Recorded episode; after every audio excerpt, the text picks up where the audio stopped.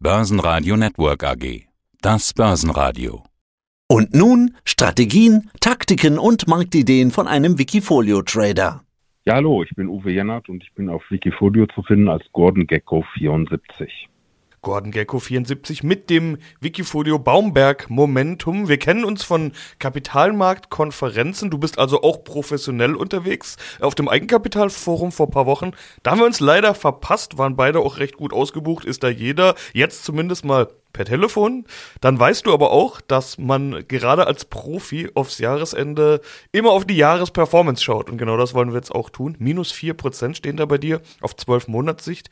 Üblicherweise, also im Durchschnitt machst du 16,4% plus. Wie schmerzhaft ist dann ein Jahr wie dieses? Es ist schon sehr schmerzhaft. Also ich muss eins immer sagen, ich möchte mich auch nicht immer mit anderen Indizes vergleichen, weil man macht ja praktisch das Depot für sich selber und für seine Anleger. Und da ist dann ein Jahr wie dieses, trotz aller Schwierigkeiten, die da waren, einfach ein, naja, ich würde mal sagen, verlorenes Jahr. Man hat zwar nicht so viel verloren wie vielleicht andere, aber es schmerzt trotzdem, weil eigentlich ist man ja bei dem Spiel an der Börse dabei, dass man jedes Jahr zumindest wieder ein Schüppchen drauflegt. Du hattest mir schon im letzten Sommer erzählt, dass du lieber an der Seitenlinie bist und schaust, bis das Setup wieder stimmt. Deine Cashquote ist jetzt bei 76,7 Prozent. Du bist also fast vollständig raus aus dem Markt oder zu einem großen Teil raus aus dem Markt, so muss man sagen. Bedeutet aber auch, dass du die ganze Erholung seit dem bisherigen Tiefpunkt im September verpasst hast. Das ist wohl wahr, aber im Gegensatz zu unserem letzten Gespräch bin ich ja doch etwas stärker investiert. Ich glaube, damals war ich bei knapp 12 Prozent Investitionen. Jetzt bin ich ja immerhin schon bei 23,3. Aber, und das ist mein Dilemma, Einige Limite haben nicht gegriffen, da wo ich auf Erholung gesetzt habe. Und andere Sachen, die gefallen mir leider noch nicht ganz so gut. Und da beziehe ich mich auch wieder auf meine alte Aussage. Wenn das Setup nicht stimmt, dann bin ich lieber derjenige, der an der Seite dazu guckt. Aber ich hoffe trotzdem, dass es bald wieder besser da ist, weil etwas Neues habe ich ja dann doch wieder eingekauft. Genau, du hast recht. 86% Cash waren es damals, jetzt sind es rund 77. Warum bist du also in den Markt gegangen? So ganz glücklich klingst du jetzt ja doch nicht. Doch, also ich bin mit den Positionen, die ich bekommen habe, sehr glücklich. Das ist einmal eine EQS.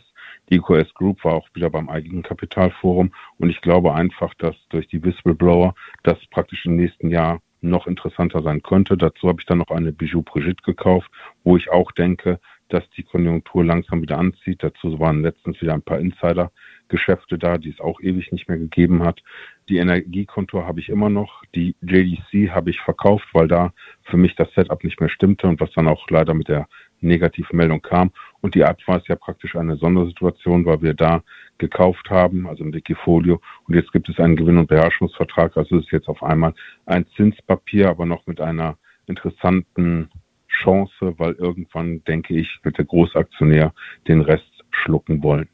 Ja, 23,3% Aktienquote sind's immerhin und die Aktien, die drin sind, die sind auch allesamt im Plus. Du hast ein paar gerade schon benannt. Ich will mal ganz generell fragen, nach welchen Kriterien nimmst du gerade Aktien mit rein? Also wie muss es aussehen Ende 2022, damit das Setup stimmt? Für mich ist es einerseits wichtig, auch wenn das äh, Wikifolio den Titel Momentum trägt. Also es geht darum dann nicht nur, dass der Chart in Ordnung ist und der Umsatz in Ordnung ist, sondern auch, deshalb besuche ich die Konferenzen, dass die Fundamentaldaten stimmen, weil ich möchte in meinem Wikifolio darauf achten, dass ich eben nicht Sachen kaufe, wo zwar der Chart und die die Umsätze der Aktie stimmen, aber es eben fundamental absoluter Müll ist, dann verzichte ich auch lieber. Und dieses Jahr muss man auch ehrlicherweise sagen, habe ich ein paar Mal wirklich Pech gehabt, weil ich dann wohl zu geizig in den Limiten war und etwas nicht bekommen habe. Da muss ich dann auch nochmal mir selber in die Nase fassen und überlegen, wie ich das Setup noch etwas besser mache. Nur da ist man eben dann doch eben zu geizig. Und wenn man sagt, nee, die 30 Cent mehr, die zahle ich nicht, dann ist es so, aber da wie gesagt, muss ich nochmal drüber nachdenken, wie ich das dann besser mache. Sprechen wir über die, die drin sind. Energiekontor, 7,6% Gewichtung, also stärkste Position bei dir und eine Performance von über 100%, ein Verdoppler also. Sind diese 7,6% dann historisch gewachsen? Also war es mal die Hälfte und die sind jetzt bei 7,6% oder wie kommt diese Positionierung zustande? Ich mache es immer noch so, dass ich praktisch meistens immer eine Eröffnungsposition kaufe, die zwischen ein und drei Prozent liegt. Ich versuche eigentlich in der Regel, ich betone in der Regel, bei fünf Prozent dann langsam aufzuhören, spätestens jedoch bei 7,5. Bei der Energiekontrolle, die du angesprochen hast, wenn du in die Historie reingehst, wirst du auch sehen, dass ich schon einiges verkauft habe, weil die eben auch organisch einfach bei mir im Wikifolio sehr gut gewachsen ist. Und ich versuche immer noch keine Position über zehn Prozent zu haben, weil ansonsten aus meiner Sicht das Chance-Risiko-Verhältnis nicht mehr stimmt. Weil wenn du zu viele Sachen dann zu groß hast, hast du aus meiner Sicht ein Klumpenrisiko da. Und da sollte man eben auch vorsichtig sein und dagegen vorgehen. Adva mit 6,6% Gewichtung und 33,5% Performance. Du hast vorhin schon kurz was zu Adva gesagt. Ja, da ist noch ein bisschen Potenzial bis zu 10%, aber sie ist schon über der 5. Wie gehst du bei Adva gerade vor? Bei der Adva muss man ganz ehrlich sagen, dadurch, dass wir jetzt den Gewinn- und Beherrschungsvertrag haben, sprich für diejenigen, die sich nicht damit auskennen. Das heißt, wir haben ein Abfindungsangebot und bekommen eine Garantiedividende, wo ich selber, und das ist praktisch mein anderes Steckenpferd mit den Übernahmen, ich werde die Spruchstelle wieder selber machen. Sprich, ich werde mit anderen Leuten praktisch vor Gericht dafür streiten, dass die Abfindung höher wird und die Verzinsung höher wird. Bei der Adva selber würde ich jetzt einfach mal sagen, Stand heute, es einfach laufen zu lassen, weil ich gehe davon aus, dass über kurz oder lang der große Aktionär eben über die 90 Prozent kommen will und dann eben das ganze Paket dann selber schlucken will. Dann allerdings spätestens, dann werde ich auch verkaufen, weil praktisch die Nachbesserung und alles andere nicht dann mehr Teil der Strategie vom Wikifolio ist. Und da muss man sagen, vielen lieben Dank, die Rendite passt, wir sind raus. Bijou Brigitte mit 5,6% Gewichtung plus 11,8% Performance Stand heute. Wenn ich vorhin richtig verstanden habe, ist das eine der Neuzugänge aus dem Jahr.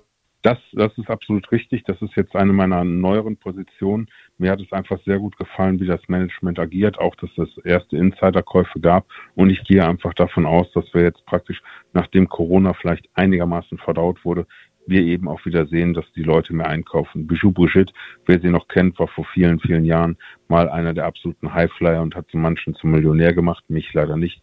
Damals ja mit dem Modeschmuck, was sie immer noch machen. Und damals war es eine Value-Perle. Danach ging, ging es lange seitwärts und jetzt, glaube ich, sind wir allmählich wieder dabei, dass es nach oben ausbrechen könnte. Der Vertriebsvorstand hat eingekauft und letzte Woche hat auch noch praktisch der ähm, Sohn vom Gründer eingekauft, der auch selber im ähm, Vorstand ist. Und da habe ich meine Position dann noch, noch mal nachgelegt und die ist dann praktisch sogar über fünf Prozent gekauft worden. Also das ist ja jetzt nicht alles, was gewachsen ist, sondern da habe ich nochmal nachgelegt.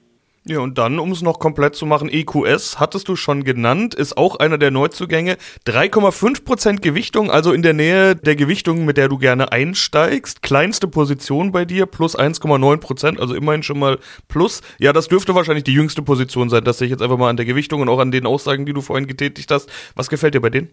Da hast du absolut recht, Sebastian. Das ist sozusagen die frischste Position, die wir haben. Es ist einmal, EQS hat aus meiner Sicht ein fast schon Alleinstellungsmerkmal, weil die gesamten DGAP-News, die kommen, da haben wir nur noch Pressetext und eben EQS Group, die dann praktisch die gesamten Meldungen machen. Dazu, und davon bin ich immer noch überzeugt, haben wir das Programm mit dem Whistleblower, wo praktisch Meldungen gemacht werden können. Und ich glaube, da ist noch ein Trigger drin, der die Aktie hoffentlich wieder dahin führt, wo ich sie gerne sehen würde, und das wären Kurse über 30. Auf der anderen Seite hast du ein paar Werte auch verkauft, nicht nur Gewinne mitgenommen, sondern abverkauft. Du hast jetzt JDC vorhin angesprochen. Bechtle habe ich gesehen, war die letzte Position, die du abverkauft hast. Weshalb das? Weshalb sind diese Aktien rausgeflogen? Gerade Bechtle, die ja eigentlich ja ganz gut aussahen in den letzten Jahren, muss man ja sagen. Bechtle selber ist äh, praktisch jetzt auch nur, sag ich mal, ein äh, Verabschiedung vielleicht auf Zeit, vielleicht gehe ich da wieder rein. Aber mir hat das Set einfach nicht mehr gefallen. Es waren dann, und das ist das Sentiment gewesen, einfach zu viele Menschen zu euphorisch. Und da habe ich mir gedacht, dann nehme ich die Sache lieber mal mit.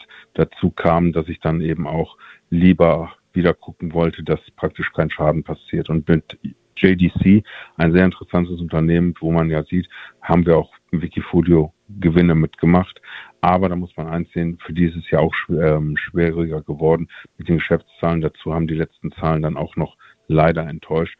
Sie sind zwar weiter auf meiner Watchliste, aber aktuell ist es für mich noch kein Grund einzusteigen. Ich habe sie mir beim Eigenkapitalforum auch nochmal angesehen. Weiter interessant. Man hat sie immer noch auf der Liste, aber wie gesagt, es muss eben alles stimmen, damit man dann noch wirklich wieder was Neues macht und wieder neu einsteigt. Mitte Dezember Zeitpunkt jetzt, der Zeitpunkt, zu dem wir miteinander sprechen. Keine zwei Wochen mehr bis Weihnachten. Das ist auch immer die Zeit der großen Jahresrückblicke und Jahresfazit. Es ist viel passiert in diesem Jahr. Wir haben eingangs schon gesagt, okay, war ein bisschen ein schmerzhaftes Jahr. Wie ist dein Fazit zum Jahr 2022, wenn du jetzt mal Revue passieren lässt und zurückblickst?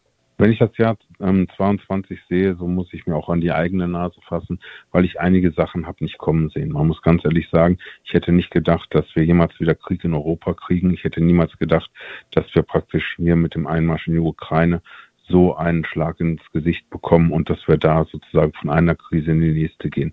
Was meine ich damit? Wir hatten einmal die Energiekrise, die sehr viele Sachen zerrissen hat. Eine Unipa, die vor einem Jahr immer noch eine der größten Value-Ideen war, die, die es dann praktisch zerrissen hat. Dazu hatten wir dann noch auf einmal wieder eine Inflation und eine Anhebung der Zinsen. All das muss man sagen, muss man in der Zukunft einfach noch mehr im Auge behalten. Und man muss eigentlich auch damit rechnen, was eben praktisch passieren kann, was man nicht auf dem Schirm hat. Sprich, dieser schwarze Schwan kann immer wieder kommen. Und für mich war die Ukraine so ein schwarzer Schwan. Es gilt weiter wie bisher, dass man auf die Fundamentaldaten guckt, dass man keine Sache zu hoch gewichtet hat. Und was immens wichtig ist, wenn es gegen einen läuft, muss man die Position kappen, weil hoffen darfst du überall, aber bitte nicht in deinem Portfolio. Und ich freue mich auch, dass ich dieses Jahr noch sehr viel dazugelernt habe, auch mit meinen jetzt 48 Jahren. Man lernt nie aus und das Schöne ist ja, dieses Jahr hatten wir die Konferenzen fast alle live und in Farbe, sodass man sich mit den anderen Marktteilnehmern unterhalten konnte, was auch sehr wichtig war. Wenn du mich so fragst, wichtig ist, weiter investiert zu sein, vielleicht nicht voll nicht mit so viel Risiko, aber mit einer gesunden Vorsicht sollte man ins neue Jahr gehen. Und ich denke auch, dass 2023, auch wenn die US-Banken ja vor der Rezession drohenden Gebären für uns sagen, dass man da immer noch äh, dabei sein sollte, weil es wird immer noch sehr viele Chancen geben. Und vielleicht, und das ist sozusagen die Sache, muss man dann eben kurzfristiger agieren. Genauso gesehen habe ich einige meiner vermeintlichen Stars in diesem Jahr immer noch auf der Liste. Eine Sto hatte ich bei mir im Depot gehabt, habe sie dann glücklicherweise verkauft mit einem schöneren Gewinn. Aber auch dieses immer noch auf meiner Watchliste. Dazu finde ich auch Phaser, ein Recyclingunternehmen, sehr interessant. Aber da muss man auch sehen, wohin die Reise weitergeht. Also weiter vorsichtig investieren, weil Kapitalerhalt ist aus meiner Sicht immer noch weiter das Wichtigste, was dir passieren kann. Wie gut siehst du dich dann positioniert? Du hast jetzt gesagt, man sollte schon im Markt sein. Du bist jetzt zu drei Viertel nicht im Markt. Willst du da schnell wieder zurück? Oder du hast jetzt gesagt, man muss auch vorsichtig, flexibel sein, kurzfristig reagieren können. Klingt jetzt eher, als würdest du sagen, wenn, dann äh, nur bei absoluten Chancen und Gelegenheiten in den Markt und nichts überstürzen. Ich werde meine Strategie weiter so machen, wie du es auch schon gesagt hast. Ich habe aktuell acht Orders im Markt drin. Also wenn eine dieser Orders getriggert wird, sind auch acht neue Positionen. Dann wäre es sehr schön für mich, dass sozusagen das da ist. Aber ich bleibe dabei, ich werde nicht um jeden Preis dabei sein. Und wer mich schon länger verfolgt, der hat, glaube ich, meine Strategie dorthin gehen verstanden und würde die dann auch mit mir gehen. Alles andere ist aus meiner Sicht etwas Harakiri. Ja, ich weiß, wer die Aktien hat, wenn sie nach unten gehen, also wer sie nicht hat, wenn sie nach unten gehen, wird sie auch nicht haben, wenn sie nach oben gehen. Aber ich bleibe dabei, das Wichtigste ist gerade in den heutigen Zeiten der Kapitalerhalt. Und das ist aus meiner Sicht praktisch das größte Credo. Ja, ich bin etwas unterinvestiert, das sollte ich ändern.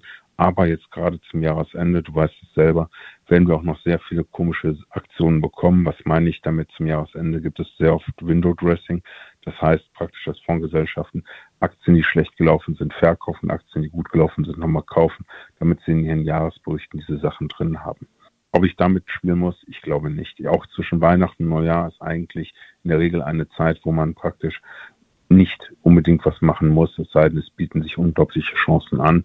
Aber dafür bin ich da. Ich gucke die ganze Zeit auf den Markt und wenn sich diese Chance wieder gibt und ich sozusagen das Einhorn sehe, was wir sozusagen erlegen oder dran partizipieren können, dann will ich der Letzte sein, der nicht kauft.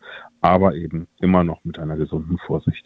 Ja, sind wir mal gespannt, wie es weitergeht. Wir sprechen uns ja dann irgendwann schon wieder. Uwe Jenert, vielen Dank. Gordon Gecko 74 mit dem Wikifolio Baumberg Momentum. Ich danke dir. Vielen Dank fürs Interview, Sebastian. Mehr Trading-Ideen finden Sie im Blog unter wikifolio.com und in der Börsenradio Mediathek. Börsenradio Network AG. Das Börsenradio für Privatanleger.